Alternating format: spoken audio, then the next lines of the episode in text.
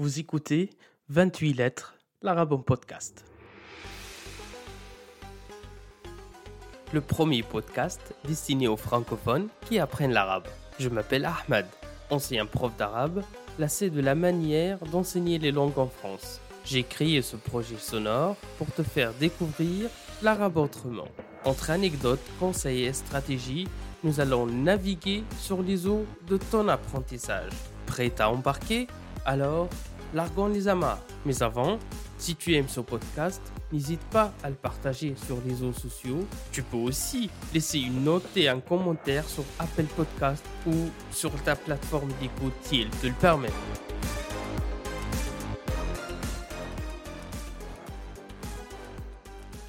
Ahlan wa sahlan dans ce 42e épisode de 28 lettres, l'arabe en podcast. Ravi de te retrouver dans cette nouvelle édition, notamment avec un taux d'audience qui ne cesse d'augmenter et qui est en forte hausse. En effet, on est à 10 900 écoutes et téléchargements de ce podcast, ce qui représente un résultat très satisfaisant et ce qui m'encourage aussi à poursuivre l'aventure. Une aventure qui me passionne profondément, mais dont la production reste une activité à la fois chronophage et énergivore. Comme tous les derniers mercredis du mois, cet épisode prendra la forme d'interview. Une interview pas comme les autres parce que on y reçoit un acteur important de la formation et de l'enseignement d'arabe en ligne en France. Quelle formation et quelle pédagogie la plus adaptée pour demain?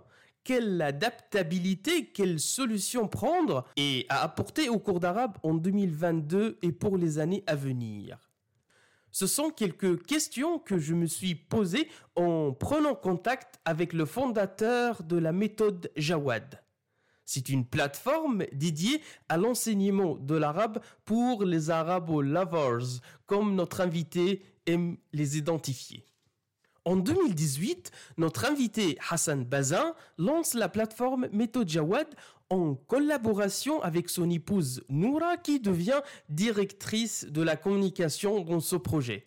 On est donc face à une entreprise familiale excellemment conçue et parfaitement réussie. Après presque dix ans dans l'enseignement d'arabe, Hassan constate que la plupart des manuels employés en France ne sont pas adaptés à un public francophone. Pourquoi? Parce que ce public particulier a deux problématiques particulières et majeures. Premièrement, il n'évolue pas dans un milieu ou dans un environnement arabophone. Deuxièmement, ce public a envie de mettre les pieds dans le plat et cherche à acquérir un arabe qui soit pratique pour lui et répond à ses besoins. C'est pourquoi la méthode Jawad est axée uniquement et seulement sur la pratique orale. En fait, ce qui différencie cette méthode des autres disponibles sur le marché français, c'est que son cahier, son livret, tout seul, est complètement inutile. Tu auras besoin forcément de l'enseignant et de tes camarades de classe du groupe de manière générale pourront tirer profit. Alors je m'en arrête là parce qu'il y a beaucoup à dire de cette euh, invention, de cette méthode extrêmement innovante et je laisse notre cher invité Hassan développer ses techniques pédagogiques à travers cet échange. Belle écoute Bonjour Hassan, merci beaucoup d'avoir accepté cette euh, invitation dans 28 lettres à l'arabe en podcast. Première question différente, pourquoi méthode Jawad et non pas méthode euh, Hassan? bah, Bonjour, Ahlan wa sahlan Ahmad, merci pour cette invitation que j'ai acceptée avec grand plaisir. Bah écoute, euh, très simplement, on peut se tutoyer j'imagine Bien sûr. Tout simplement, tout simplement méthode Jawad parce que, alors effectivement pas méthode Hassan, parce que le terme Jawad on l'a choisi compte tenu du sens qu'il a, c'est-à-dire euh, la, générosité, et le fait aussi que c'est un des termes qui désigne le cheval, le, cheval arabe. Et euh, voilà, ça reste quelque chose de très symbolique pour les Arabes, le cheval. Et le jawad, tout simplement parce que c'est le cheval rapide qui va tout donner euh, pour celui qui euh, pour son pour son jockey et euh, qui va aussi être très généreux ne pas penser à lui mais penser à l'autre d'abord. Voilà, c'est une méthode en gros qui est rapide, qui se veut rapide dans ce qu'elle va offrir et qui va aller vraiment droit au but, aller, atteindre ses objectifs et tout donner pour celui qui décide de chevaucher la langue arabe avec nous. Excellente explication, Hassan. Alors, aujourd'hui, de nombreux et nombreuses francophones apprennent l'arabe, euh, sont curieux de l'être ou tout simplement s'intéressent à cette région du monde aussi riche que complexe. Mais la plupart d'apprenants et d'apprenantes utilisent des manuels en papier, des formations en ligne, des plateformes comme la tienne, MethoJawad, ou encore euh, des contenus gratuits type euh, vidéo YouTube ou des cours mis à disposition par des chaînes comme Al Jazeera. Selon toi, Hassan, expert dans l'apprentissage de la langue arabe aux francophones, quelles sont les plus grosses erreurs que l'on peut commettre quand on débute un apprentissage d'arabe de manière générale? Euh, pour répondre à cette question, je vais, euh, euh, rebondir sur ce que moi j'ai eu comme expérience avec les stagiaires que j'ai. les habitudes que j'ai pu observer qui sont de mauvaises habitudes, la première des mauvaises habitudes qu'ont les gens, c'est qu'ils se dévalorisent énormément. Ça veut dire qu'ils se posent des questions du type pourquoi, enfin, est-ce que je vais vraiment y arriver? Euh, Mais c'est difficile. Moi, j'ai pas la capacité de, je suis âgé. Enfin, ils se dévalorisent énormément. Et ça, c'est un premier frein, un gros frein à l'apprentissage. Un des deuxièmes, euh, un des deuxièmes euh, soucis que j'ai pu relever moi, c'est le fait qu'on n'utilise pas forcément le bon outil parce que bah, on, arrive, on n'est pas expert dans l'apprentissage et que parfois on va utiliser l'outil, tel, ou tel outil pédagogique en amont de tel ou tel outil, parce qu'on ne sait pas comment les moduler, etc. Donc ça, c'est un, deuxième euh, paramètre que j'ai pu euh, enregistrer, en tout cas lorsque j'ai pu enseigner. Donc l'utilisation de mauvais outils, ça va être par exemple justement utiliser une plateforme qui n'est pas forcément adaptée au niveau. Euh, alors ça ne veut pas dire que la, la, plateforme est mauvaise, mais elle n'est pas adaptée à la personne qui est en train de l'utiliser. D'où l'importance pour moi d'avoir affaire à quelqu'un d'abord qui vous conseille, même si vous ne prenez pas cours, hein, mais quelqu'un qui vous conseille, qui évalue votre niveau avant euh, de vous lancer dans, dans, tel ou tel outil. Une autre mauvaise habitude qui est liée à cette pratique de cette utilisation du mauvais outil, c'est le fait qu'on ne se fixe pas le bon objectif et on ne se fixe pas des délais. Je donne quelque chose de simple, on va pas se dire par exemple, je vais me donner 10 heures pour atteindre tel objectif. Et des objectifs qui sont euh, atteignables, pas des choses du type euh, je vais parler l'arabe, ça c'est pas un objectif en soi. Un objectif, ça va être par exemple, je vais maîtriser 6 euh, lettres de l'alphabet et je vais me donner tant de temps pour les maîtriser. Ça, c'est un objectif précis et y a on se fixe un délai pour s'amener à travailler pour atteindre cet objectif. Donc ça, c'est aussi un autre problème, une mauvaise habitude qu'on a. Une autre mauvaise habitude dont on ne pense pas qu'elle en est une, c'est le de commencer à apprendre une langue en passant par la grammaire d'abord. Il y en a beaucoup qui achètent des livres de grammaire, des livres euh, ou alors par exemple des choses euh, liées à comment dire à la conjugaison et qui commencent par ça c'est des choses très complexes, c'est très technique. Nous, par exemple, avec la méthode Jawad, ce qu'on dit souvent, c'est que euh, on n'apprend pas à lire l'heure en démontant une horloge et en la remontant. Alors, euh, quand je dis ça, c'est qu'en gros, on peut être très euh, doué pour monter une horloge, défaire, etc., très dans la technique. Et au moment où on vous dit, bah, quelle heure est-il, vous vous trouvez bloqué en disant, bah, je sais pas lire l'heure. Et on a beaucoup de ça, notamment en France, parce que on est de grands grammairiens, de grands techniciens, on adore ça. Mais au final, on a des gens qui maîtrisent la grammaire, qui vont vous faire même des fois un commentaire de texte, enfin, ils vont décortiquer ce qu'il y a à l'intérieur. Et lorsque vous allez leur dire, bah, est-ce qu'on peut prendre un café et discuter un peu en arabe, bah, il y a un blocage parce que on n'a pas appris à parler d'abord. Donc, euh, je pense que ça, c'est aussi une, mauvaise habitude qui est de commencer par l'aspect technique au lieu de commencer d'abord juste à essayer d'échanger, communiquer sur des choses assez simples. Ensuite, il y a d'autres mauvaises habitudes qui, sont le fait de ne pas être régulier. Pareil, là, je prends encore une, fois une image, Ahmad, en gros, de la goutte d'eau qui tombe sur la roche. On peut apprendre en, donnant très peu de temps, mais de manière régulière, c'est-à-dire en se mettant par exemple des objectifs comme je fais de l'arabe 5 minutes par jour. Ça, c'est une bonne chose si on tient le rythme. Si maintenant on se dit, bah, je vais laisser passer une semaine, je ferai deux heures à la fin de semaine, etc., c'est comme si on prenait un verre d'eau ou une tasse d'eau ou je ne sais quoi, et qu'on versait tout d'un coup sur la roche, bah, l'eau elle va passer, bah, la roche va dire oui j'ai été mouillé à un moment donné, mais ça a séché, alors que le fait de laisser tomber une goutte, une goutte au même endroit de manière régulière et précisément au même endroit, fait qu'à un moment donné l'eau elle va marquer son passage. Vous voyez, c'est un peu cette image-là. Donc c'est pas la peine de faire trop. Il faut faire de manière concise, précise et surtout de manière régulière. Une mauvaise habitude que j'ai pu noter aussi, c'est on n'ose pas parler on se dit bah si je parle, on va se moquer de mon accent.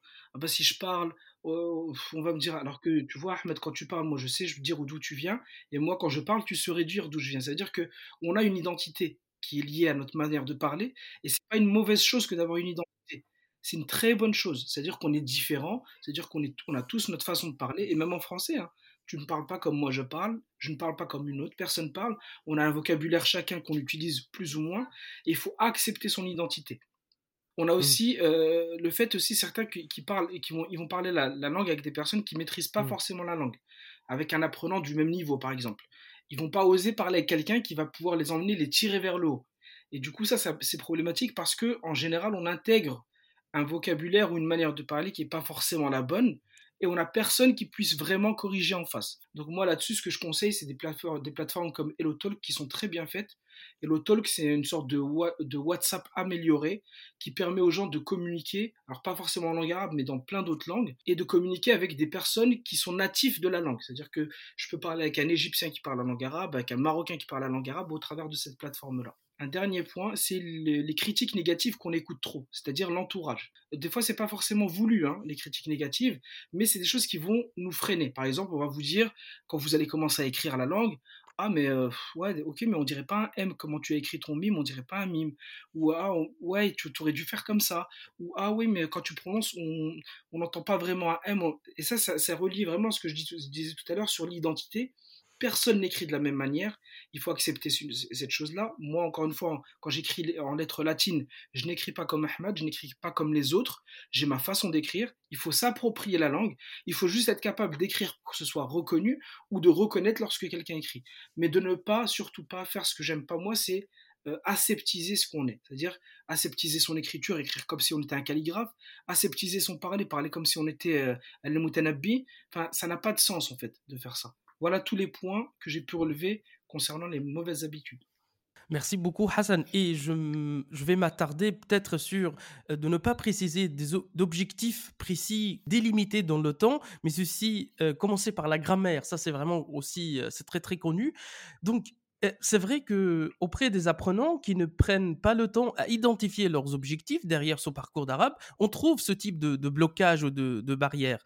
Mais à ton avis, si l'on s'attarde sur cette étape en amont, ça nous fera gagner beaucoup de temps et aller plus vite, aller plus vite dans le sens de ne pas apprendre plus vite parce qu'il faut donner du temps au temps, mais plutôt dans le sens de progresser plus vite. Alors, ma question est la suivante. Comment peut-on définir ou cibler au mieux ses besoins d'apprendre l'arabe? Parce que tu viens de dire, on ne peut pas dire je veux parler arabe de manière générale, c'est trop général. Y a-t-il des questions à s'opposer avant de démarrer les Il faut se poser la question des objectifs. Effectivement, il, y en a, il y a une question qui est simple, c'est de se dire est-ce que je, je, le fais personnellement, à titre personnel, ou est-ce que je le fais à titre professionnel? Si c'est à titre personnel, c'est soit de l'ordre de, euh, du développement personnel, c'est-à-dire qu'on le fait pour soi et pour se, se faire plaisir, pour se faire du bien. Ça, c'est une première chose. À titre personnel, c'est aussi parfois parce qu'on veut renouer avec des origines. Il y en a beaucoup, moi, des stagiaires que j'ai eus, qui veulent vraiment renouer avec leurs origines, qui n'ont pas appris la langue, qui s'en veulent un peu. Il y a une certaine frustration en vérité. Et donc, euh, ces personnes-là veulent apprendre l'arabe dans ce sens-là. Après, on a un autre type d'objectif euh, qui est lié au personnel, c'est des personnes qui sont concubins, conjoints, maris ou épouses d'une personne qui est de culture ou de... En général, c'est de culture arabe, je dirais ça comme ça. Et ces personnes-là vont apprendre la langue dans ce sens-là pour renouer un peu plus, ou pour en tout cas créer des liens plus fort avec cette personne, avec le conjoint.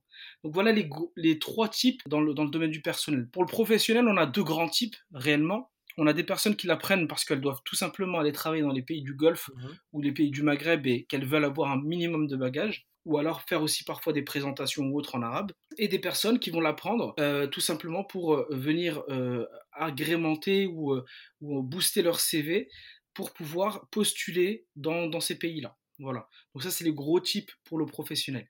Quoi qu'il en soit, il faut effectivement définir parce qu'on ne peut pas tout faire. Quand on fait l'arabe personnel ou professionnel, c'est pas le même vocabulaire. Il faut définir aussi dans quel cadre je veux travailler. Si c'est professionnel, me dire est-ce que je le fais euh, dans le domaine de la banque, est-ce que je fais dans tel ou tel domaine. Donc il faut être vraiment précis au début, à chaque fois, pour pas perdre du temps et pour pas être démotivé. Parce qu'il n'y a pas pire que de vouloir tout faire en même temps euh, et on n'y arrive jamais hein, dès qu'on essaie de tout toucher en même temps.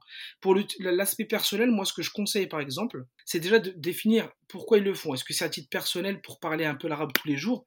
Si c'est ça, par exemple, il faut faire de l'arabe dans l'ordre du, de, l'ordre de l'arabe du quotidien, c'est-à-dire essayer de construire, ou en tout cas avec le professeur qu'on a, de construire des phrases, des séquences où on va travailler sur l'arbre du quotidien. Ça va être par exemple parler de ses habitudes, comment je, à quelle heure je me lève, ce que je fais dans la journée, euh, ce que j'aime manger. Vous voyez, on est toujours autour de la personne, très important. Et petit à petit, quand on arrive à, dire tout ça de soi, on va commencer à aller un peu plus loin en posant des questions à l'autre. Qu'est-ce que toi t'aimes manger, etc.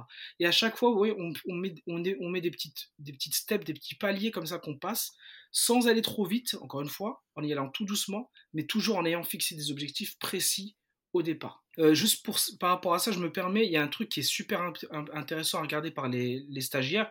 C'est un truc qui s'appelle, le, nous on se base là-dessus pour donner nos cours, c'est le CECRL, le cadre européen des langues. En fait, ils, ils vont vous définir un ensemble d'objectifs en fonction des niveaux. Et ça, ça peut énormément aider à, définir ces objectifs.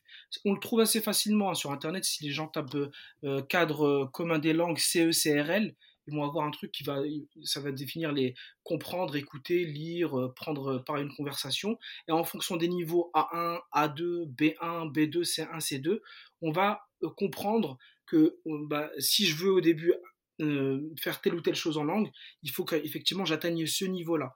Et ça c'est important parce qu'une personne qui connaît ça peut aussi, lorsqu'elle se tourne vers une structure qui va lui enseigner, lui dire écoutez, moi voilà, je pense aujourd'hui étant donné mon niveau que je suis là, et j'aimerais atteindre tel niveau. Par exemple, j'aimerais aller vers du A2. Si quelqu'un pense qu'il a du A1, j'aimerais aller vers du A2. Et, là, on va, on pouvoir lui dire, écoutez, bah, si vous voulez faire du A2, voilà par quoi on va passer, voilà les objectifs qu'on va se fixer, et voilà ce qu'il faut être capable de faire à la fin. D'accord? Donc encore une fois, ça permet d'être précis et de ne pas aller à droite et à gauche. Et tout en sachant une chose, c'est que on peut très bien, par alors quand je dis niveau A1, c'est vraiment débutant. Un niveau A1, il va apprendre l'alphabet, il va commencer à faire des phrases très très simples. Il va être capable en gros de comprendre des mots très simples qui sont liés à lui, liés à son environnement direct.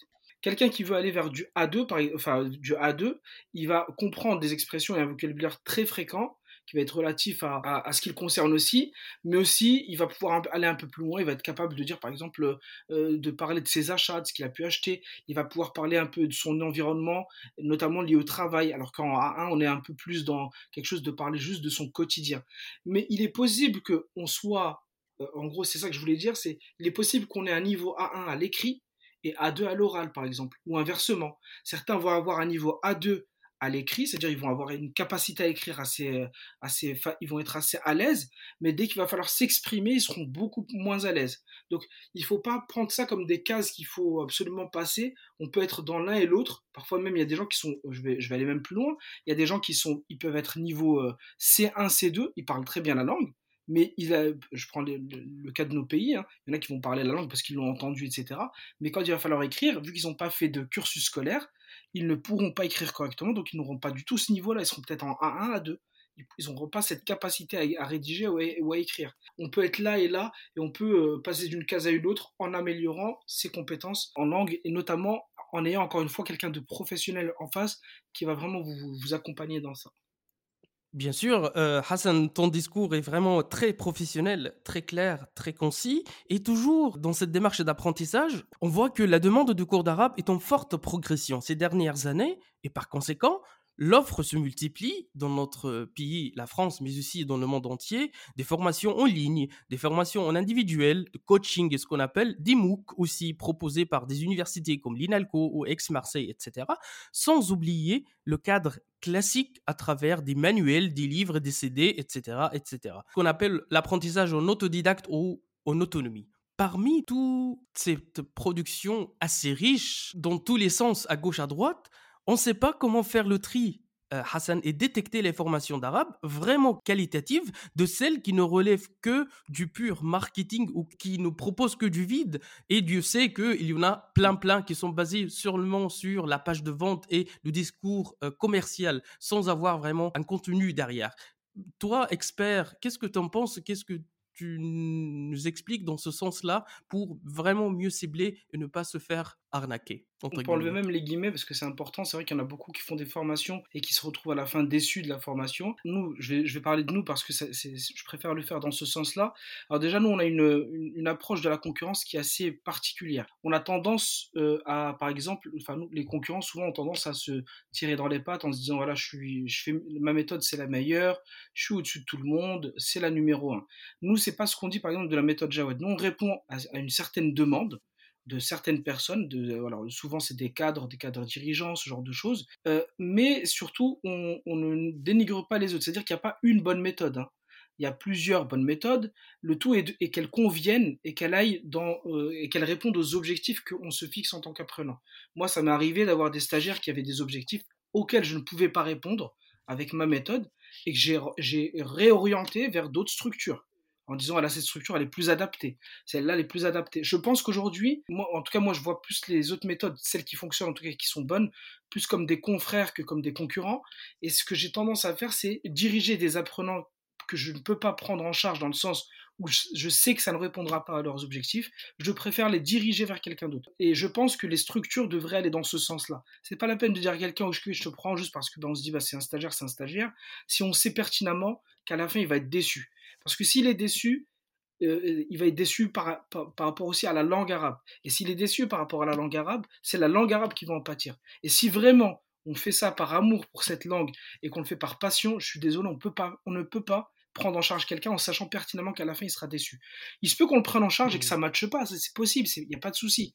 Mais quand on le sait au, dès le départ avec le, logiquement, moi ce que je conseille aux gens, c'est par exemple de, de faire attention, est-ce que, la, est-ce que la, la, structure propose un diagnostic au départ? Est-ce qu'elle vous dit par exemple, ok, vous voulez faire de la langue avec moi, ok très bien, euh, vous me dites que vous n'avez jamais fait de langue, on va faire 45 minutes ensemble, un premier diagnostic qui va me permettre de voir où vous en êtes. Et là, on fait, des, nous, on fait des petits tests. Hein. On va montrer quelques lettres au début. Si on voit que la personne reconnaît quelques lettres, on va montrer quelques mots, quelques phrases. On va lui demander de nous dire bah, ce que veulent dire ces mots ou ces phrases. Et au travers de tous ces petits tests, ça nous permet d'établir un diagnostic concret sur le fait que oui, elle n'a pas de niveau, ou oui, elle, dit qu'elle n'a pas de niveau parce qu'elle estime qu'elle n'en a pas, alors qu'au final, elle connaît beaucoup de choses déjà. Donc ça, par exemple, c'est une manière de tout de suite, si la personne que j'ai en face de moi, elle est honnête, entre guillemets, intellectuellement, ou si juste euh, elle me met dans un truc où, euh, allez, tu vas prendre tes débutants, vas-y, je vais te donner la même chose à manger que, pour tout le monde. Euh, vous faites attention aux structures qui vous proposent une sorte de diagnostic au départ, faites attention aux, structures qui vous disent, qui vous demandent qu'est-ce que vous pensez de votre niveau, mais qui regardent aussi de leur côté, qui testent votre niveau pour voir vraiment est-ce qu'il correspond à ce que vous dites. Moi, j'ai eu, eu, eu deux cas, moi, deux types de cas. J'ai la personne qui me dit j'ai un, un, bagage. Et au final, quand on fait le test, elle se rend compte elle-même. Elle se dit, OK, c'est vrai, euh, je pensais que j'avais un bagage, mais non, je préfère, euh, je, revois à la baisse mes objectifs. Et j'ai des personnes qui parfois se disent, voilà, euh, moi, je, je me sens pas à l'aise avec la langue. Et quand on fait ces petits tests-là, on se rend compte, en fait, elle a, elle a, du bagage. Donc, en fait, il faut vraiment, pour moi, en tant que structure, faire mmh. attention au fait que les personnes en face ne, soit sous-estiment, soit surestiment leur niveau. Et c'est pas un mal en soi, c'est pas, pas dans le jugement que de leur poser la question ou de regarder, c'est juste les amener à revoir soit à la baisse, soit à la hausse leurs objectifs, du fait que, bah, au final, elles perdent moins de temps. Parce que si je prends un apprenant qui, moi, au final, connaît déjà l'alphabet, et qui me dit je suis un débutant et que je reprends l'alphabet avec lui, je suis en train de lui faire perdre du temps. C'est clairement, il perd du temps. Si à l'inverse, quelqu'un me dit ouais, c'est bon, je connais l'alphabet, j'ai pas pris le temps d'observer, de regarder, et qu'au final j'enchaîne directement avec des phrases, je suis en train de lui faire du mal parce que la base elle n'est pas là, et au final il va perdre du temps parce qu'il va devoir un jour revenir à ça. Vous voyez? Donc il faut faire attention à ça par rapport à toutes ces structures là, ça permet vraiment de mettre les gens en éveil. Très bien, merci Hassan. Ces conseils sont vraiment très précieux. On va changer un peu d'axe et il y a une phrase qui va me servir d'une transition que j'ai remarquée sur le site de ta plateforme Méthode Jawad qui dit la chose suivante. C'est l'expertise de notre plateforme, c'est permettre à tous mes apprenants de se soustraire à l'apprentissage laborieux et infructueux pour leur apporter une approche aux antipodes de la méthode classique, de points apprendre de manière ludique. Donc c'est vrai que ici dans 28 lettres l'arabe podcast, on évoque toujours le côté pragmatique ce qu'on vient de faire là tout à l'heure, de se lancer en arabe comme atout linguistique et professionnel, ou bien un avantage sur son CV, besoin de s'expatrier dans le Golfe ou le Maghreb ou ailleurs dans le monde arabe, etc., etc. Mais en préparant cet épisode, je me suis demandé si les cours d'arabe ne peuvent pas être un apprentissage de détente, tout simplement, ou bien un épanouissement personnel sans avoir un intérêt vraiment matériel, concret derrière. Qu'est-ce que tu en penses euh, bien, évidemment que c'est pertinent parce que euh, apprendre une langue, c'est pas forcément le faire pour, pour faire monétiser derrière ou, ou je ne sais quoi. Et ce que je disais tout à l'heure dans les objectifs, quand on les définit, après c'est relatif à chaque apprenant, bien évidemment. Il y en a qui vont le faire parce qu'ils ont un besoin de gain ou autre. Bah, y a, tout, objectif reste noble tant qu'il répond euh, aux objectifs de celui qui les, qui les, qui les fixe d'abord. Euh, mais euh, comment dire, si, si, je, si je rejoins ton propos, oui, il y a, y, a, y a, évidemment, évidemment plein de personnes qui s'épanouissent à titre personnel lorsqu'ils apprennent la langue et on devrait euh, d'ailleurs nous dès qu'on apprend une nouvelle langue parce que ça nous ça nous ouvre à une culture aussi la langue c'est pas juste euh, le parler hein. la langue c'est de la culture c'est pour ça que nous on met aussi rendre ludique, on met énormément de choses dans, dans nos cours qui sont relatifs à la culture. On montre aussi que la culture arabe, c'est relativement vaste et que dans la culture arabe, il y a des cultures arabes. Par exemple, on montre bien que un Égyptien, il a sa propre culture, un Marocain, il a sa propre culture, euh, un Tunisien, il a sa propre culture. On va donner des, petits tips, ne serait-ce que dans les petits déjeuners, on, on petit déjeune pas pareil. Enfin, ce genre de choses qui fait que on explique que la culture, elle est très large, elle est très vaste, et c'est un enrichissement à chaque fois. Et que la langue arabe, là où elle est intéressante, la langue arabe, elle n'est pas réellement parlée dans le quotidien par les Arabes,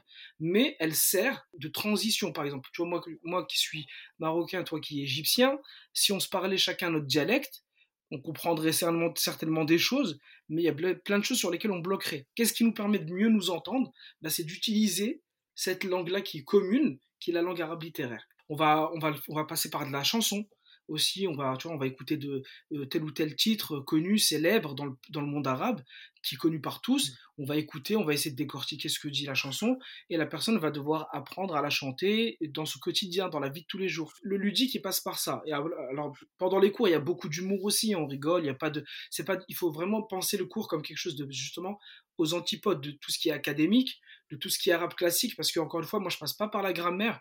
La grammaire, en fait, je l'aborde par la pratique. C'est-à-dire que quand je fais une phrase, une, deux, trois, quatre fois, à ce moment-là, quand, on quand je vois que la phrase est maîtrisée, là je vais expliquer, par exemple, bah, tu vois, le verbe, souvent en arabe, il se met devant. Après vient le sujet, après vient le complément. Alors qu'en français, c'est différent. Je vais l'expliquer, mais parce que la personne, elle aura déjà tellement pratiqué que ça lui parlera je vais pas lui dire avant même d'avoir commencé à communiquer.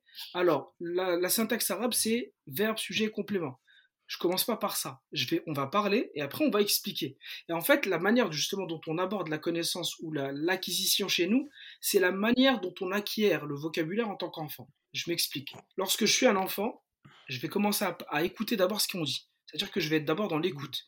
D'ailleurs, il y a un proverbe turc qui est trop bien là-dessus qui dit Si Dieu nous a donné deux oreilles et une langue, c'est pour écouter deux fois plus qu'on ne parle. Donc ça, c'est important. Nous, ça, c'est notre façon de concevoir les choses. Donc on mmh va euh, demander à l'apprenant de prêter oreille.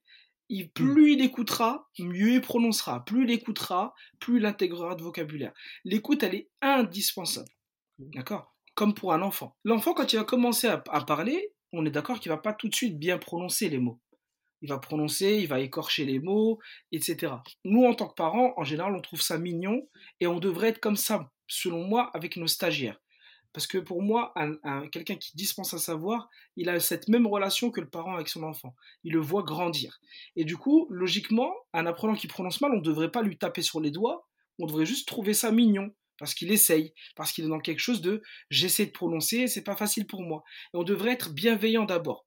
Or, malheureusement, dans plein de méthodes classiques, le, c'est pas la bienveillance qui est mise en avant c'est l'excellence d'abord. Et l'excellence, ça passe toujours par quelque chose de rigoureux, de très dur. On est beaucoup dans le, reproche, dans la réprimande que dans la bienveillance. Et moi, ça, je trouve ça dommage parce que ça dessert la langue. Donc, moi, ce qui fait que beaucoup de stagiaires avancent, par exemple, rapidement, c'est parce que je les reprends pas quand ils me prononcent pas un sad, sad, mais comme un S. Le dire sabah nour, ils disent sabah nour. Alors que tout le monde va les comprendre. Je vais pas leur dire oui, c'est un ça, c'est pas un ça, tu prononces pas bien, il faut faire comme ci, comme ça moi je sais que plus elle va, déjà si elle, arrive à, le dire comme ça, à, l'utiliser, plus elle va écouter de la langue, plus elle va se rectifier elle-même. Souvent ce que je fais aussi pour reprendre à un stagiaire, je ne reprends pas en lui disant il faut dire comme ça. Par exemple s'il me dit sabah je vais dire sabah. Je vais juste reprendre. Et en reprenant comme un parent fait avec son enfant, je sais qu'il va entendre ah il y a une différence entre ce que lui a dit et ce que moi j'ai dit. Donc c'est la démonstration tu passes par la démonstration. Exactement. On passe par la démonstration, par l'écoute, la, pratique directe de ce qu'on va dire ou ce qu'on va faire, et surtout de dire aux stagiaires, à ce moment-là, n'importe quel arabe te comprendra. Donc au départ, on est dans, on est dans un apprentissage, on se dit, tant mm. qu'on te comprend, vas-y. Mm. mais mmh. attention, écoute mmh. encore de la langue. Et souvent, les gens, en fait, ils se rendent compte. Hein. Ils, vous disent même, euh, moi, je le dis pas comme toi. Ils me le disent, certains stagiaires. Ils disent, je le prononce pas comme toi, tu le prononces. C'est pas grave, c'est-à-dire que tu dois encore travailler ton oreille. N'y a pas de souci. Et dès que l'oreille aura travaillé, on parle de fréquence des langues. Hein. Ceux qui, s'y connaissent un peu en linguistique, on n'a pas notre oreille n'entend pas les mêmes fréquences en fonction des langues qu'on utilise. Et c'est normal qu'au départ, quand une personne, vous lui dites à chaque fois, fait ha, non, c'est ha, non, c'est ha, ça sert à rien de lui dire ça, elle n'entend pas pour l'instant. La seule chose qu'on peut lui dire, c'est mets un peu plus de musique à la maison, écoute un peu les informations, même si tu comprends pas, on s'en fiche, essaie de repérer juste la lettre H à chaque fois qu'elle est prononcée. Et en faisant ça, moi j'ai des stagiaires qui arrivent à prononcer des lettres très complexes comme le Qa, le Ain aussi, parce qu'elles ont énormément écouté, prêté attention, et qu'à un moment donné, à force de l'entendre, elles ont pu le prononcer. Très bien. On revient au processus de l'apprentissage. Ça y est, on a fixé les objectifs, on a fait les tests de précision du niveau et par conséquent, on a choisi la bonne méthode. Ça y est, on commence les cours demain ou la semaine prochaine. Quels sont tes conseils, Hassan, pour en tirer profit et les rendre le plus bénéfiques possible au maximum pour ne pas perdre de temps. Ça rejoint vraiment ce que tu disais au tout début, tu sais, les, les fameuses mauvaises habitudes selon moi. Et là, en fait, euh, bah, la première chose à faire dès qu'on va apprendre une langue de toute façon, notamment la langue arabe, parce que moi c'est celle qui me parle le plus, moi j'ai eu des stagiaires de chez Thales par exemple, qui m'ont dit, dès que j'ai commencé à apprendre la langue arabe, on m'a dit, ah, pourquoi? Et c'est un pourquoi, bah, tu vas devenir musulman. Parce qu'en fait, on dit ça, tu sais directement, la langue arabe égale religion. Alors que la langue arabe, c'est la langue arabe d'abord, c'est pas, c'est pas forcément lié à la religion. Et euh, il y a plein d'arabes qui parlent, qui sont pas euh, forcément musulmans, on a des coptes, on a des, juifs, on a même des gens athées, etc. La langue n'est pas, n'est pas un atout seulement euh, au service de la religion. Et alors déjà, c'est de, se dire que dès qu'on va apprendre la langue, générer quelque chose, c'est-à-dire autour de soi, ça va avoir un impact. On va avoir des questions qui vont être posées euh, de ce type-là. Donc c'est mmh. déjà d'être capable de mettre ces questions de côté. Quand on sait pourquoi on fait quelque mmh. chose, on n'a pas, on, doit, selon moi, on ne doit pas tenir compte de ce qui est dit autour. Si moi je sais que j'apprends la langue parce que, que ce soit un objectif religieux ou pas d'ailleurs, hein, mais qu'on vient me critiquer là-dessus, ça ne ce, cet échange n'est pas intéressant parce qu'il ne m'apporte pas. Il ne m'aide pas à aller de l'avant. Très bien. On va faire une ouverture encore plus large parce qu'il y a une phrase sur, ton, sur le site de ta plateforme Méthode Jawad qui a attiré aussi mon attention, qu'il est marqué que l'objectif de la méthode Jawad est, entre parenthèses ou entre guillemets, faire rayonner la beauté de la langue arabe à travers le monde et les différentes cultures. Comment t'y prendre? Et il y a un petit truc, une petite invention que tu fais, je te laisse expliquer en détail, qui marche très bien, qui est vraiment très, très, très Notre objectif, vraiment, c'est pour ça que euh, tout à l'heure, quand je te parlais de concurrence, je te disais des confrères, etc., mmh. c'est vraiment que la langue arabe rayonne. C'est qu'elle euh, elle sorte un peu de ce, de ce truc où on l'enferme de l'arabe c'est le Coran l'arabe c'est la religion alors qu'en fait c'est tellement plus que ça et, de le sortir de ça et faire que ça rayonne dans le monde une des choses qui nous a permis de sortir euh, la langue de ce côté euh, très euh, classique, très dogmatique, etc., c'est de passer par de la vidéo, notamment les, vidéos sous format TikTok, avec des petits personnages qu'on a, qu'on a inventés avec mon épouse, parce que on parle depuis tout à l'heure de moi, on parle de moi, de la méthode, mais en fait, il y a, mon épouse qui est avec moi dans tout ça, et que je salue très fort. On, a créé des, petits personnages qui parlent de sujets, qui peuvent être d'ailleurs des fois des sujets sensibles, hein, et le but étant non pas de donner son avis sur le sujet, mais d'ouvrir les gens à la réflexion et surtout de des fois de donner peut-être des notions que les gens ne connaissent même pas et de les pousser à rechercher. Tu vois, des fois, mmh. c'est vraiment juste pour dire aux gens, ça, ça existe quelque part, faites vos recherches. Notre objectif n'est jamais de dire ça, c'est bien ou ça, c'est mal, ou ça, c'est comme ça, ça, c'est pas comme ça. On n'est pas dans cette posture-là, on est dans une posture où on donne un avis, on donne notre propre avis sur la question, ou en tout cas, on donne euh, une réflexion, un, début de réflexion sur une question, et on laisse les gens parfois, alors dans des échanges, par, euh, ça peut être des échanges par message qu'on nous envoie sur TikTok, euh, ou alors tout simplement par des gens qui nous disent bah tiens c'est hyper intéressant mais vous n'avez pas parlé de ça et de ça et de ça est-ce que vous pourriez parler de ça plus tard? Et du coup ce qui nous permet aussi de faire des vidéos qui sont en lien avec le public qui nous suit mais ces vidéos-là, honnêtement, effectivement, ça a été, euh, euh, comment dire, ça a été un, quelque chose d'hyper intéressant. On a mis du temps à les faire parce que moi, ça fait longtemps que ma femme me dit tu devrais en faire, mais moi, je n'étais pas très à l'aise hein, avec les vidéos au départ. Euh, faire des vidéos, je n'étais pas vraiment à l'aise avec ça. À un moment donné, il a fallu le faire parce que, bah, effectivement, bah, on, se rend bien compte que doit s'adapter quelque part à, à, ce qui se passe et à ce qui, à ce qui est autour de nous. Si en tout cas l'objectif pour nous est élevé, il faut mettre les moyens pour l'atteindre.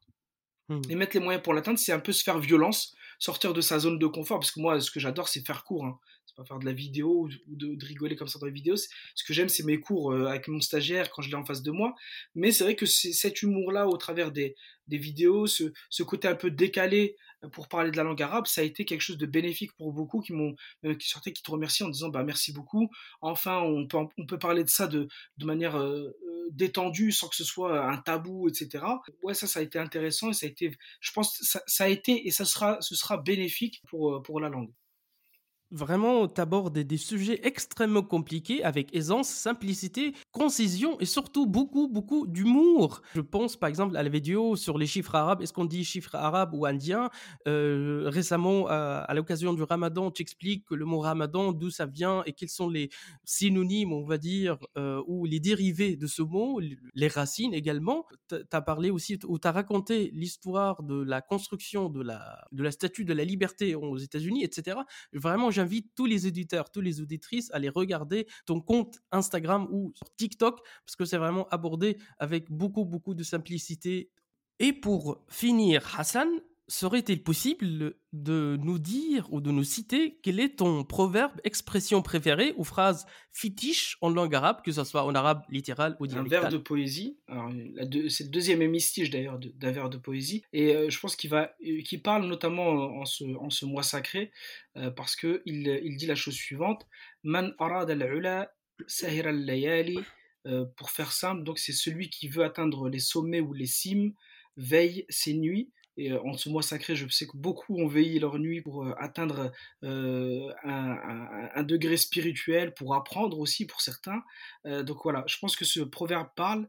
Pour moi, il parle autant en ce mois sacré que dans la vie, dans le quotidien. Celui qui veut faire des choses se donne les moyens d'atteindre ces choses et il, est capable de sacrifier un peu de son temps de sommeil, de son énergie pour atteindre cette, grandeur qui, que cite le, le vers de poésie qui, Très bien, merci beaucoup Hassan. On remercie Madame de tous les efforts et tout le travail qu'elle fait en coulisses derrière, dans l'envers du décor. Et euh, je vous souhaite tous les deux euh, Ramadan Karim. Est-ce que tu pourrais nous rappeler quelle est la signification ou l'origine du mot Ramadan? Bien sûr, alors comme sur le TikTok que j'expliquais, donc ça vient de Ramadan, donc c'est une sorte, ça désigne en fait terre aride, la sécheresse. Ça peut se dire aussi d'ailleurs de la pluie qui arrive après cette sécheresse-là. Donc il y a un lien effectivement de sécheresse, mais en même temps aussi, on sent derrière qu'il y a ce moment où, où, on vient vous abreuver suite à une grande, grande sécheresse. Euh, c'est notamment lié à la sécheresse un peu du gosier euh, pour quelqu'un qui a jeûné, qui n'a pas bu, qui n'a vraiment pas mmh. encore pu étancher sa soif dans la journée. Donc ce, ce, côté un peu difficulté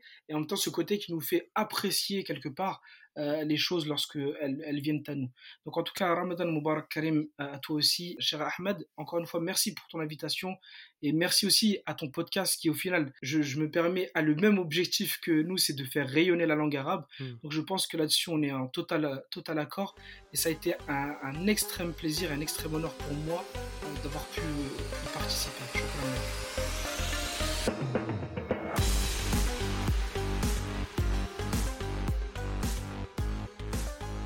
Merci de ne pas avoir quitté le navire en pleine mer. J'espère que tu es maintenant arrivé à bon port.